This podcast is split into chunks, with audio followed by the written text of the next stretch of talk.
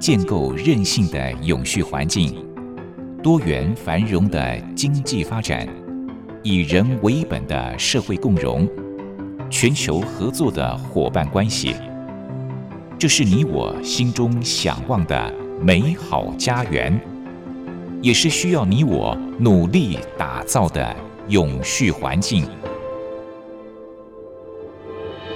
美丽台湾，永续家园。本节目由教育广播电台与台湾永续能源研究基金会共同制播。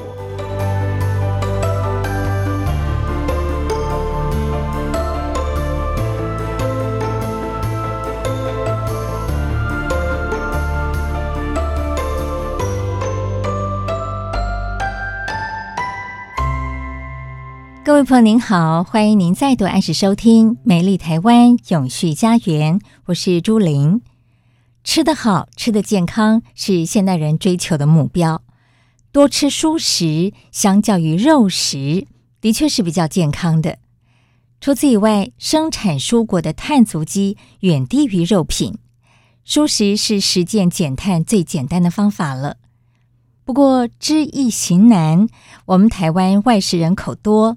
受限于饮食教育缺乏宣导、蔬食餐厅经营不容易等等的因素，蔬食呢还是小众市场。在过去，素食跟蔬食总是画上了等号，或者是说亚洲国家多半都是将茹素跟佛教文化看作一类。可是欧美就不同了，他们体悟到温室效应、狂牛症，还有禽流感。重金属污染等等都是和肉食有关，所以就以健康、环保还有爱护地球作为初衷，开始推广蔬食生活。那么这股风潮呢，也渐渐吹向亚洲了。我们台湾近年来也出现了不少蔬食餐厅，甚至制作出各种创意料理。今天我们邀请到串联产官学研界，也是国际蔬食产业交流先驱。IVIPA 国际蔬食产业推广协会的理事长高秀忠先生来跟我们聊聊，怎么样借由吃蔬食帮地球降温。高老师跟我们听众朋友问候一下吧。好，谢谢朱主持人。那各位呃国立教育电台线上的听众，大家早上好。是早安。早。好，今天我们要谈的是少吃肉，多吃蔬食哦。嗯，我很好奇，老师您从什么时候开始吃蔬食的？哦，这是一个什么样的机缘？呃，这个要说到我年轻的时候，我大概十七八岁的时候，嗯、那我的父母亲呢，就是呃从事传统的这个荤食的这个产业，从自助餐餐厅到海产店、烟酒批发，但在民国七十八年的时候，他们荤转素，哦，就在延平北路开始卖素食。就是卖素食，对，卖素食。嗯，那那我们家四个小孩呢，从小就是吃着爸爸妈妈煮的美味的这个美食。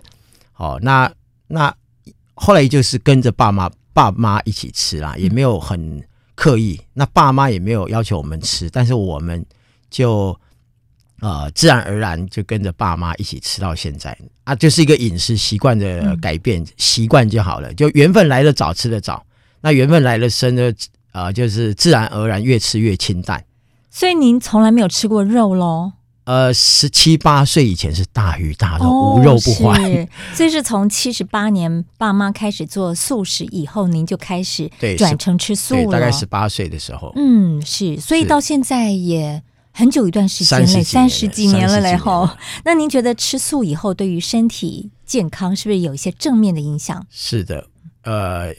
很多人以为说，哎，吃素不健康，没有营养，或者没有体力，那未来怎么样来传宗接代？对对对，会有很多这方面的疑虑、疑虑跟误解。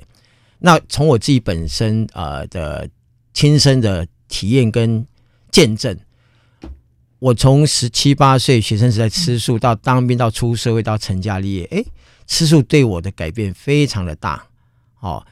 我这边可以分享，就是我茹素只有三个奇迹哈。我十七八岁以前哈，这个大鱼大肉无肉不欢。但是我每年哈，只要寒暑假或者外出，甚至在学校，都常常会有血光之灾。那十八岁茹素之后到现在，哎，结果我这个血光之灾哈，莫名的这个意外就就没有，就减少了。哦、嗯，对，就至少到目前为止都是非常的平安。是。对。那第二个呢，就是啊、呃，我我十八岁，呃，一直到二零一七年呢，我都是吃奶蛋素。嗯，对。那那确实像像我在读书的时候，还有尤其当兵的时候，那五千公尺。五项战绩，我的耐力都比同跑还要好。我五千公尺的这个跑路跑，我可以都跑第一名，哎，满百。嗯，所以证实呢，这个茹素的力量，这个吃素它的耐力特别好，是就像一些草食性动物嘛，哈。但是我后来从二零一七年开始，我们推广所谓的这个 PV 纯净素，哎，结果在我身上又得了发生一件呃很。很神奇的神奇的事情，就是我本来长期二三十年这个 B 型肝炎代言，竟然不药而愈，就是因为我吃了 PV 的纯净素，就 Pure Vegan，就是纯净的蔬食，纯植物性饮食，就是我后来也没有吃奶蛋，嗯，也没有碰五辛，结果我 B 肝带炎不药而愈，所以我现在每三个月就可以捐血五百 CC，我就非常开心，就是证明呢。吃 PV 纯净素呢，对我们健康是有帮助的。嗯，那第三个奇迹，当然很多人说啊，吃素，但我是半路出家吃素，我不是胎里素。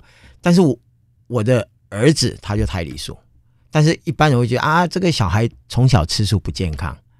但是我儿子从打从娘胎就吃素，一直到他从幼稚园、国小、国中、高中到大学成长的阶段，如素。他我我以前是大鱼大肉。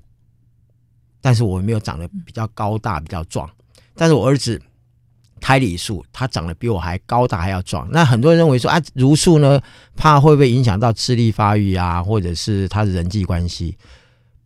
我我发现在我儿子身上都没有，没有，没有这样的问题。而且呢，他在呃前几年呢，这个大学联考，人家也考上医学系榜首。哇！所以证明茹素是。它是不会影响到我们的健康发育跟啊、呃、我们的学习成长。像美国呢，还有世界很很多的这个顶尖的这个学校，那个学生都如数，他的智商都高达一百二以上。是，所以证明吃素是健康的。嗯，哦，他是。不会有这些疑虑，是从您的身上哦得到了证明，哎，都是好处，都是正面影响，对不对？哦，对于身体健康有很大的注意，是不单是您自己体验到了，从您的儿子身上也得到了证明。好、哦，那除了对我们的健康有正面影响以外，吃蔬食现在也我们知道它可以减碳、抗暖化，没错，这是一个什么样的连结呢？呃，我们我们知道哈。那个联合国的秘书长都出来呼吁说，现在是不是地球暖化，是全球沸腾。是这十二万年来七月份最高温的一个月。那为什么？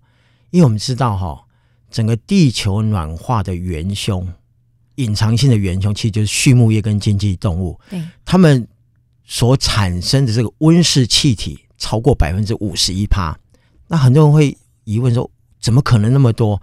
因为整个畜牧业跟经济动物以及它的附带附加的产品，从它的生产到工厂的制造，到运输，到餐厅到餐桌，它所产生的这个温室气体是超过五十一帕以上，所以这个就是所谓的地球暖化所造成最大的因素。嗯，那吃素呢，跟吃荤，很多人说，哎、欸，他那他的这个碳排放的比较，对，相差至少五十到一百倍。哦，差这么多。对，哦，所以我们不要小看说你餐桌上吃一餐的肉，其实它已经为地球制造了很多的碳，对不对？好，那大家也会想说，过去我们都叫做素食，素食。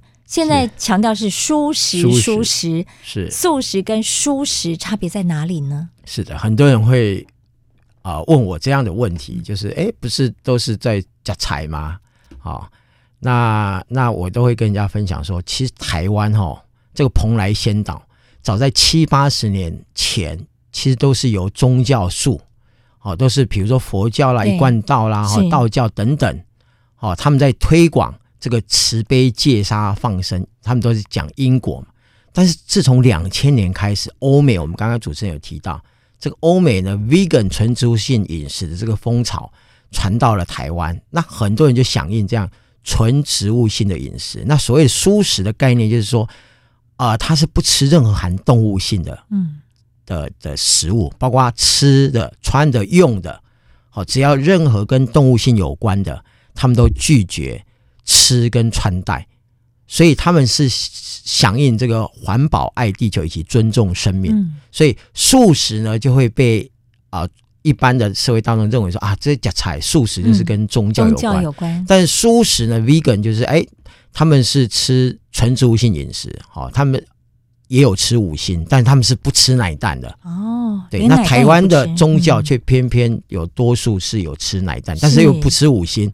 啊哈，对，这个就是啊。呃东方跟西方啊、呃，跟华人素食的一个差别在这里。是，那您刚提到说，他们强调的这种蔬食是只要是跟动物有关的，他们都不碰触。是的，包括连穿的、用的，没错。哎，那我很好奇，有哪些东西穿的、用的是会用到动物的？比如说，我们我们的一些皮衣、皮鞋、皮带、皮包，哎，没错，还有沙发、汽车的那些皮皮椅、皮革，对。嗯、但是我们现在在我们在二零一六年开始跟台大有实验这个产学合作，就是呃 vegan 的植物性皮件，现在连双 B 的高档的汽车 B N W、宾士，他们都有做所谓的 vegan 的这个先进的电动车，那车内的这些座椅都是用植物性皮件。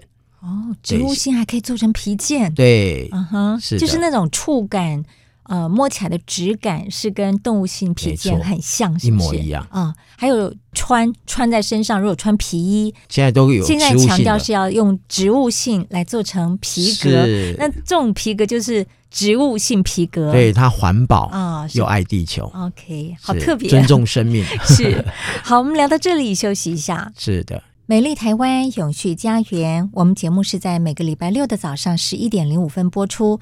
这个节目是由台湾永续能源研究基金会和教育广播电台联合制播的。今天在节目当中，我们谈的主题是联合国永续发展目标的第十三项。我们希望能够每天少肉多蔬食，就能够有效的来帮地球降温。我们邀请到的朋友是 IVIPA 国际蔬食产业推广协会的理事长。高秀忠老师来跟我们聊这个主题。那刚才老师跟大家谈到了吃蔬食的好处，呃，不管是对于健康或者是对于环境，都可以产生一些正面的影响哦。那我们也都知道，这个国际蔬食产业推广协会是台湾投入蔬食领域的先驱，可不可以跟大家谈一谈，当初是在一个什么样情况之下成立这样的协会的？好。呃，是这样的，我们 IVPA 国际书协呢，当初就是希望呢，能够连接、整合、串联整个台湾蔬素食产业，让这些业者呢，能够有一个交流的平台。大家因为呃平常都很忙碌哦，都尤其餐饮业或者食品加工都很忙碌。那如果能够透过这样的一个平台呢，大家能够啊、呃、彼此能够来分享交流彼此的一些经验。哦，那那对整个产业的这个发展是有帮助。那以及呢，我们希望透过这个平台呢，能够多举办一些跟产官学研的这样的一个连接、深度连接，办各种的研讨会，比如说一些输素食的产业论坛呐，还有一些蔬素食博览会，以及这个蔬素食的教学、教育推广跟人才教育培训等等。好，那个就是我们当初希望透过。呃，这样的一个 IVPA 国际书写，能够啊、呃、让整个台湾书数产业能够蓬勃发展，以及能够跟国际的这些蔬素食的这些产业团体，哦，能够有一个深度的交流。嗯，是。那成立到现在，你们觉得，哎，是不是我们的整个的社会吃蔬食的这种风气，的确是有提升？没错，变成一种趋势。是，我们可以看到啊，我们。国内的几大超商，哈，像 Seven 的天数地书，它现在全台湾两千五百个店铺都都有天数地书这样的一个专柜。嗯、那全家呢，它有呃叫直觉生活，哦，也是一样，跟很多的这些知名的素素食的品牌餐厅合作，推了很多的这个很多的环境友善的这些低碳的这些商品，啊，蔬素食的美食。所以我们可以看到，整个台湾的呃这些啊蔬素食产业在这几年确实有在成长。嗯，那你们有没有观察到，比方说城乡或者是宗教啦、年龄层啦，有一些变化？就针对吃蔬食的部分，呃、没错哈。这几年呢，我们可以看到，就是说，刚刚我们提到呃，两千年之后一些环环保的议题，当然在台湾，尤其现在高龄化社会，好，我们可以发觉哦，台湾。的吃素人口竟然高达十四趴以上，而且还在缓慢成长。嗯，那那再来呢？这个弹性吃素人口更高达大概四十几趴。嗯，我应该就属于弹性吃素，哦、就所谓啊吃初一十五啦，或者是这个早斋啦，或者什么不管啊随缘素啦、哈肉边素等等，这是在台湾非常的多。那那就是这样，在这样的一个风气之下的带动。我们全台湾的蔬素食餐厅哦，高达九千多家。嗯，哦，那尤其在都会双北、台北市跟新北市，我们有发现了，在城市，它的吃素人口跟蔬素食餐厅，它是比例更高。像台北市的话，很多人想说，哎，台北市。被呃 CNN 以及一些呃国际的舒适组织，它评定为台北是全球十大友善的舒适城市，嗯、甚至台湾是这个 CNN 报道是台湾是世界的舒适天堂嘛。但是但是大家可能没有想到，我们台北市首善之区，舒素食人口跟餐厅密度最高哦，在哪里？大家知道吗？就在大安区，因为大安区的这个嗯嗯呃生活水平比较高。哦，那大家比较注重这个养健康养生。那新北在板桥，新北在啊、呃、板桥区，所以越是都会呃集中的地方呢，哎，大家对这个呃健康养生、环保的这个观念是呃更有这样的一个呃概念概念。嗯，是的，是我自己本身哦也经常吃素，都是到这个。素食自助餐厅去吃，其实菜色很丰富哎，哦，摆出来哇，五颜六色，蛮吸引人的。是的，不过我发现它的价格都比较贵，比吃荤还要贵，是。为什么呢？诶，这这边要跟大家郑重的这个澄清一下，因为我们家是从小我还没出生，我父母亲就做餐饮，对，从自助餐开餐厅、海产店到烟酒批发，其实如果去算那个食物的成本。嗯那些牛肉啦、大鱼大肉、海鲜，它的单价哦，平均单价是高过这些植物性的食材。那啊、呃，像我们自己呢，本身哈、哦，如果呃常去吃素的话呢，哈、哦，呃，我们尤其刚您提到的自助餐哈，因为它汤汤水水比较多，所以在夹的时候呢，有有点技巧，就把那些汤汤水水抖一抖，是是是是那些。还有那些呃比较档前的，我们讲说它的客单价比较低，但是重量很高的，比如很多人喜欢吃一些米饭类，那个面夹整盘啊，哦，是。哦，那豆腐一大块夹进去，那个都很重，其实那单价都非常便宜的，所以所以反正应该是吃我们平常在家里吃不到的一些呃一些比较嗯。少能够吃到这些呃蔬菜食材，食材，对，这样的话其实它其实是。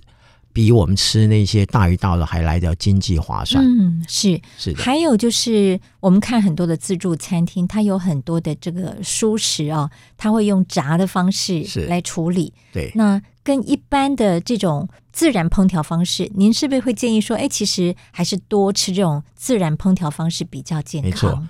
我们 IBPA 国际书写在推动这个概念，刚刚有提到，就 pure 纯净的饮食。Pure 纯净的这个食物哈，那啊、呃，当然穿烫的或者是水煮的，会比油炸的来的健康跟营养。好，所以但是我们觉得说，都已经吃素食素食了哈，也有时候也是要能够吃得尽兴开心。所以呃，油炸不是不能吃，就是少吃少吃啊，那多吃啊、呃，比较天然、无化学、无添加。啊，这些呃纯植物性啊、呃、完整的这个原型食物，其实对人体是最健康。是，就像刚才高老师说的哦，也不要那么的克制自己的食欲啊。是 是是，就有时候你在夹这个菜的时候呢，哎，可能大部分都是原型食物、天然的烹饪方式。是的，那偶尔夹一块油炸的，满足一下自己的口腹之欲也可以，对不对？是是是是。好，我们聊到这里，休息一下，待会儿在节目当中继续访问理事长高秀忠老师。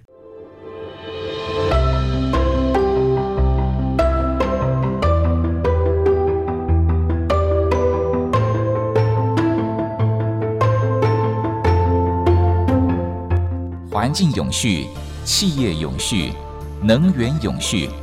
您现在收听的节目是教育广播电台与台湾永续能源研究基金会共同制播的《美丽台湾永续家园》。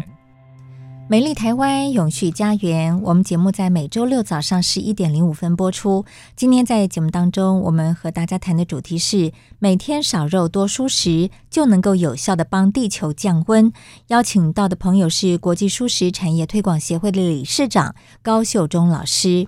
好，那老师，我们知道哦，为了达到这个二零五零近零排放的目标，永续农业跟永续饮食的生活转型已经是非常重要了哦。那二零二一年联合国气候变迁大会 COP26 也报告指出，每个人每天只要吃一餐的蔬食，就可以为地球减碳大约两公斤。好，那不晓得你们的协会是有一些什么样具体的倡议行动？是。呃，我们 IVPA 国际书写哈，就是说在呃长期呢都有关注这个联合国的一些议题，尤其这个 COP twenty，不管从这个接下来 COP twenty eight，嗯，好，这一次的这个 COP twenty eight 在阿拉伯国家的杜拜，这个主席贾伯已经公开呼吁说，此次的联合国大会气候变迁会议全部提供 vegan 的纯植物性饮食。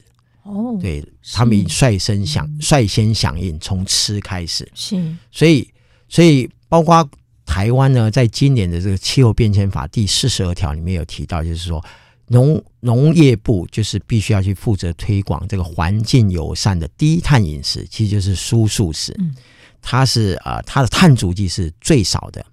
哦，那联合国 IPCC 就是这个气候变迁小组也证实，就是说。啊，推动所谓的这个在地有机的这个纯净蔬食，就是我们讲的 local organic PV 就 pure vegan 的这个纯净蔬食，它的碳足迹是最低的。哦，所以刚主持人也提到这个茹素一天一餐，我们讲一餐至少七百八十二公斤，所以一天呢至少二点一公斤以上了哈。所以我们茹素对整个地球的暖化。其实是有很大的这个帮助。嗯，那再刚刚有提到，哎，我们 IVPA 国际书写怎么样去倡议这样的一个具体行动？就是说，我们会结合一些产官学研的这些专家学者或业者，好，我们不断的办一些啊、呃、研讨会、论坛、教育推广、人才培训，以及这个一些呃接下来的，我们像在十月二十二一二二三，在台北圆山花博争艳馆。我们会举办台北国际蔬素食产业博览会，就是将这些业者把它集合起来，好来对社会大众来推广所谓的环境永续的这样的一个概念，就在透过我们日常生活食衣住行娱乐，其实就可以实践，就可以做到。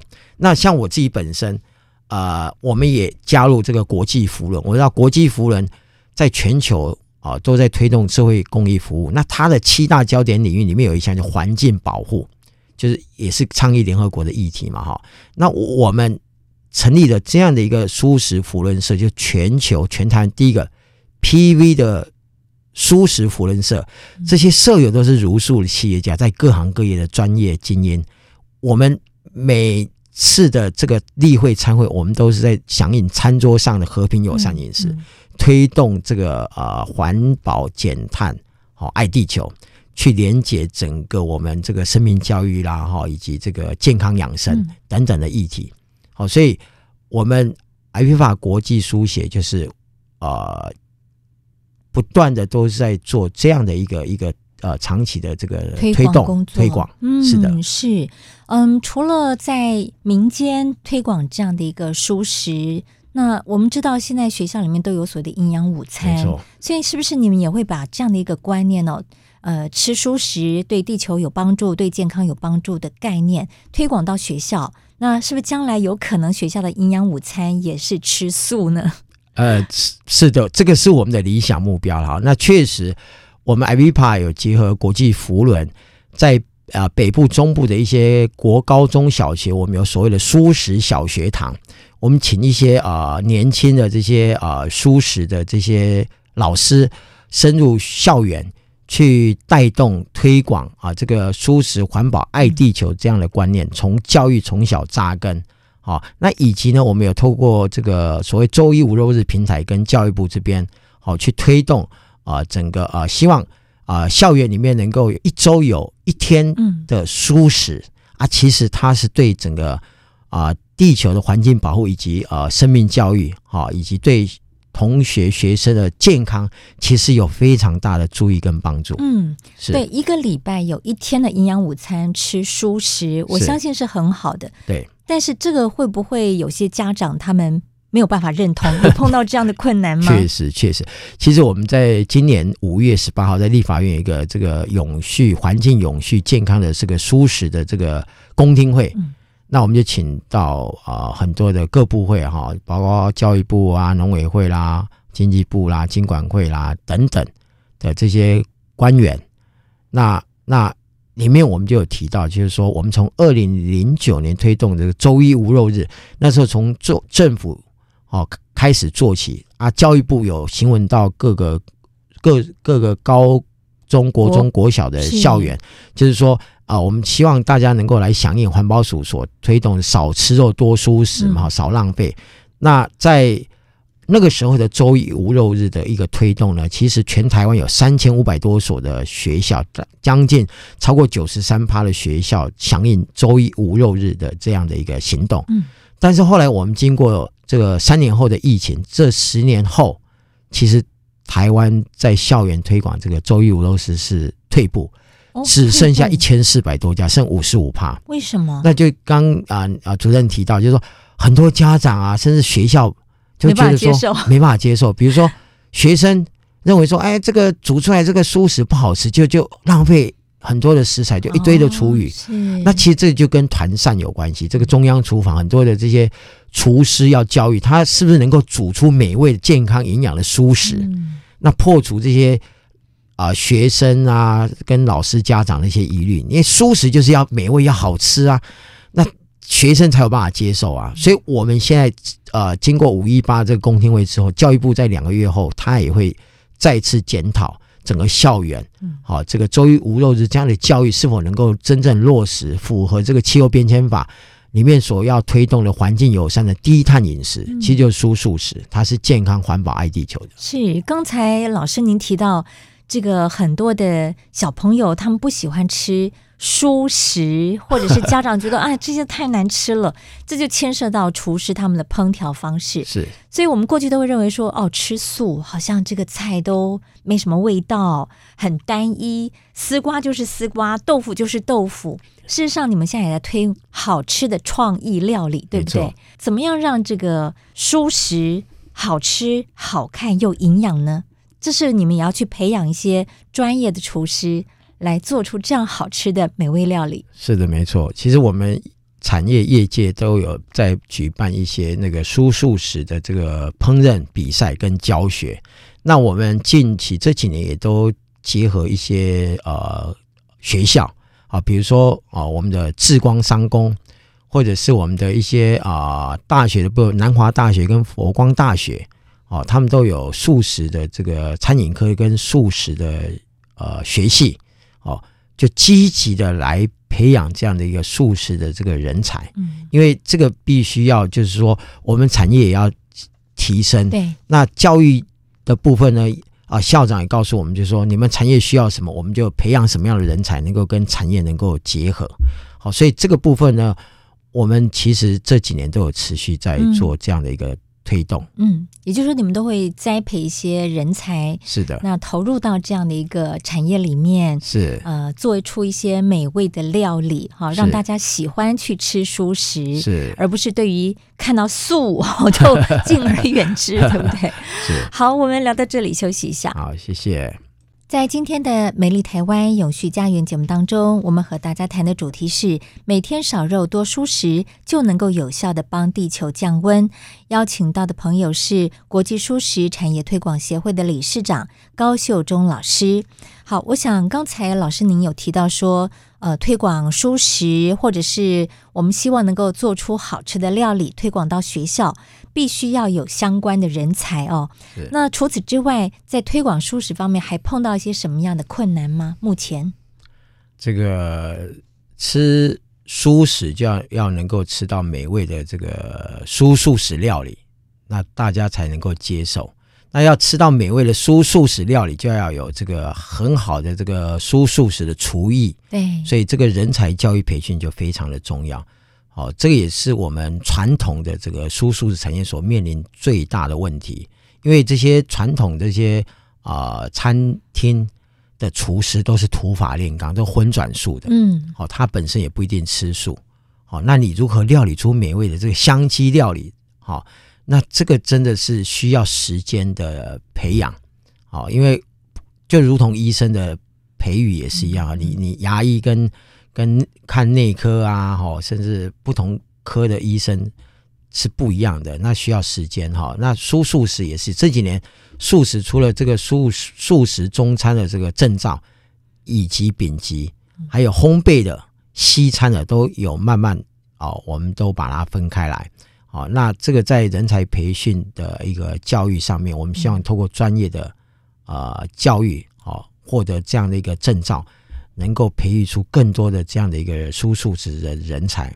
那另外一部分就是说，在整个蔬素食的食材的供应链、供应链产业里面，其实这个呃必须要希望能够有政府的相关部分能够投入来支持，好像。啊、哦，我们昨天啊呃，同业的就有在谈到这个植物蛋，哦，那是新加坡一个新的一个呃企业哈，他、哦、做的这个植物蛋的研发，哇，那那植物蛋看起来就非常的美味，外形也是像我们一般看到的鸡蛋吗？呃呃，就是像荷包蛋哦，但是看起来呢非常美味可口。嗯，但是这一家新加坡的这个研发的团队呢，它是有获得新加坡的政府的支持。哦，投入哦好几千万的金额去培养这样的一个企业是啊，其实台湾的蔬素食产业堪称世界第一。我们台湾不管在蔬素食这些商品的研发、生产、制造，真的是世界第一。像之前的 Beyond Meat 的植物肉也好，或植物蛋啊、植物海鲜，其实台湾早在这个一二十年前，甚至更早就有人投入在这方面的研究，只是。政府都没有去注注重到这一个产业的一个发展，所以我们现在 IVPA 国际蔬素食产业推广协会就是结合整个产业，希望能够组织一个啊、呃、国家代表队哈，来好好好把整个台湾的输出产业能够啊、呃、继续生根立足台湾，进而能够放眼全世界。是是，您刚提到植物肉、植物蛋哈。是。很多朋友到现在可能对于植物肉还是不是很了解，是究竟什么叫做植物肉？它是用什么做成的？是那我们吃到身体里面去，会不会有一些不好的影响啦？因为它感觉好像听起来又像是加工食品。是，其实早期的加工食品，不管你荤的或素的，好，它都有粘着剂，其实它都非常不好。对，有粘着。那现在因为整个食品科技的进步，其实这些粘着剂都都朝朝向。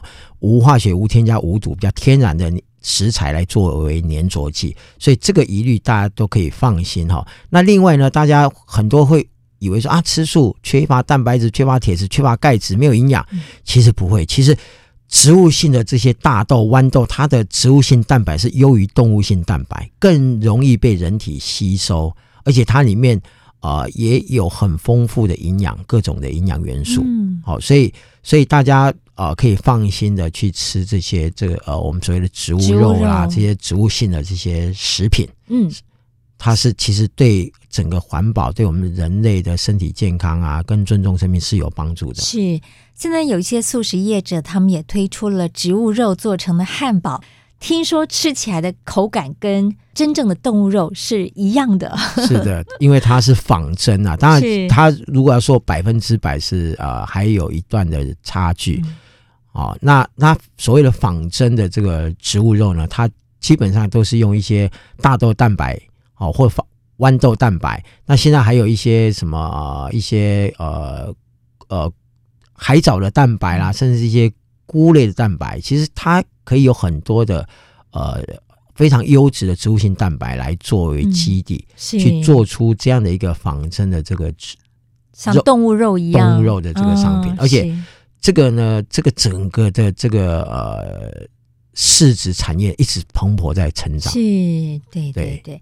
像刚才我们听了老师的介绍之后，会发现哇，其实吃蔬食对环境、对于我们的健康是有很大帮助的。但是可能我们收音旁有一些朋友是跟老师过去一样无肉不欢，但是听了您的介绍，又觉得嗯，很想尝试来过蔬食生活。哈，是。究竟要怎么样入门呢？对个人来说，是的，其实这个舒活质感新人生，就可以从我们日常生活的这个三餐饮食，慢慢的就可以来改变。好，其实我们可以从比如说啊，周一无肉日啦，或一周一天素啦，或三餐有一餐素啦，哈，比如说早斋啦，哦，或初一十五啦。或这些我们所谓的现在很多的弹性吃素人口，就是说你你当你觉得你身体需要啊、做一下体内环保的时候，其实你就可以吃的清淡一点哦，吃一些多吃大量的蔬菜水果，其实它是对我们人体的这个不管啊、呃、健康啦哈，还有这个抗氧化、抗衰老都其实是有很大的帮助。好，所以呃我们从呃三餐的饮食里面呢，就是可以呃依自己。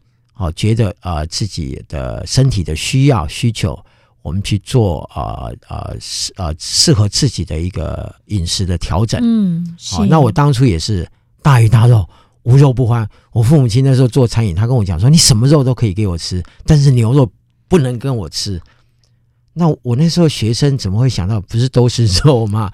所以我牛肉还是一样照吃。嗯嗯、但是十八岁以后，好、哦，自然而然我我就开始。就是如素吃素食到现在，嗯、是这个其实吃牛肉是非常不环保的，是因为它会排放甲烷，甲烷对，对哦，那也是呃温室气体的元凶之一。没错，没错，没错。好，那在最后呢，请老师来送给我们听众朋友一句实践永续生活的话。是，呃，我们知道哈，像我们 IVPA 在推动就是所谓的敬天。惜地爱人，那敬天就是所谓的上天有好生之德，好，他长养万物。那席地呢，就是大地有养生之德，他他长养地上的所有的这些呃动植物。那席惜呃爱人呢，就是我们讲的人呢，并列为天地人三才，应该就是要有放生、护生、育生之德，就是说我们要从我们的饮食好。就能够做到什么？尊重生命，爱自己，爱地球，爱生命。是，所以说拯救地球，储蓄未来，save the earth，save the future，需要你我大家一起来共同努力。是，所以最后老师送给大家的就是敬天惜地爱人。我们就从吃蔬食开始。是的，谢谢今天高秀忠老师接受我们的访问，谢谢。感恩，谢谢大家，谢谢。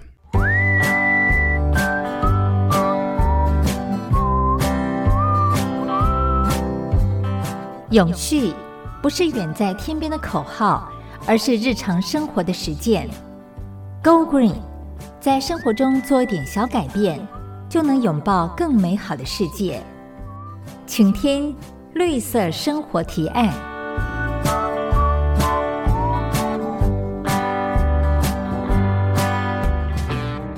今天是九月二号，各地的中小学生都已经开学了。那么大学生的暑假呢，也已经接近了尾声。不晓得朋友们，您家里面有没有学生哦？相信这几天您早上出门会看到很多的学生出门上学。已经可以感受到一股青春的朝气了。迎接新的学期，尤其是上学期，所有学生都升到了一个新的年级，不一定会被要求写作文，但是呢，一定都会有一些新学期新希望。大部分的学生可能都会希望学业进步、作息规律、长高长壮、认识一些好朋友。家长们呢，则是会希望孩子们能够享受学习、健康成长。对学生来说，到学校上学，好好念书，认真学习，累积未来生活工作当中所需要的知识跟技能，当然是最重要的目的。不过，除了书本和课堂上的学习以外，校园生活当中还有很多学习的机会哦。眼前看起来也许并不是将来升学考试的科目，但是也非常重要。比方说，参加社团就是校园生活里面很宝贵的经验。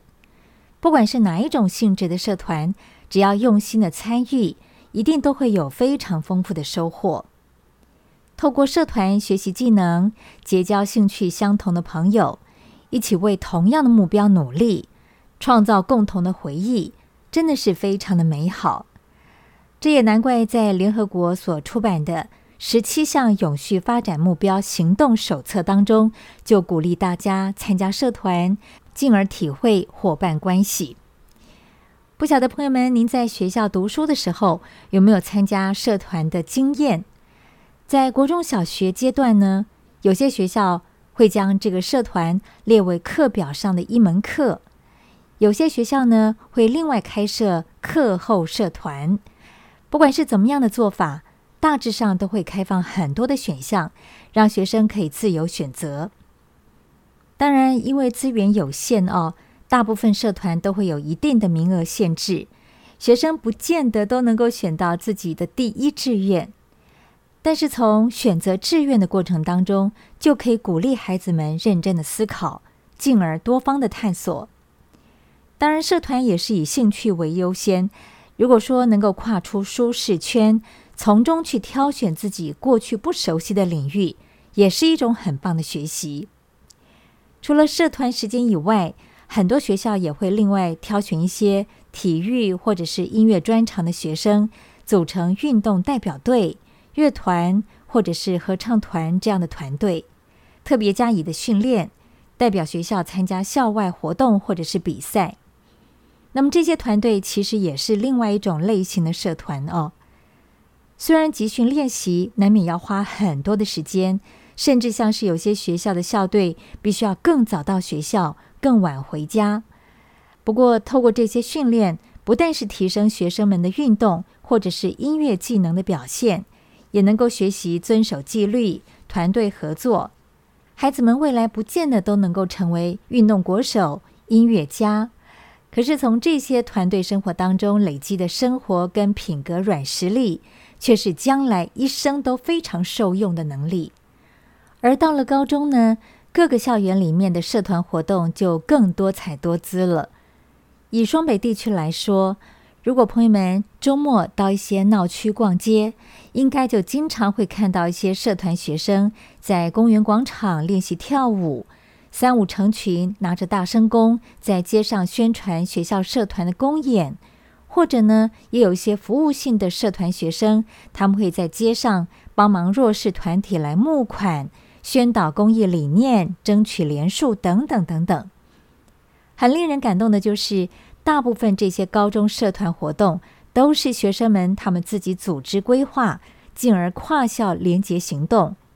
看到他们的表现，真的是让人难以相信，他们都还只是高中生呢。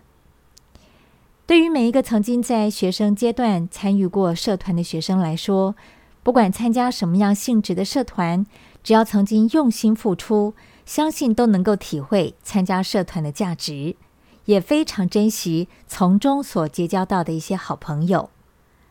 迎接新的学期，朋友们不妨鼓励一下身边的孩子。好好选个社团加入，然后用心投入，尽情享受吧。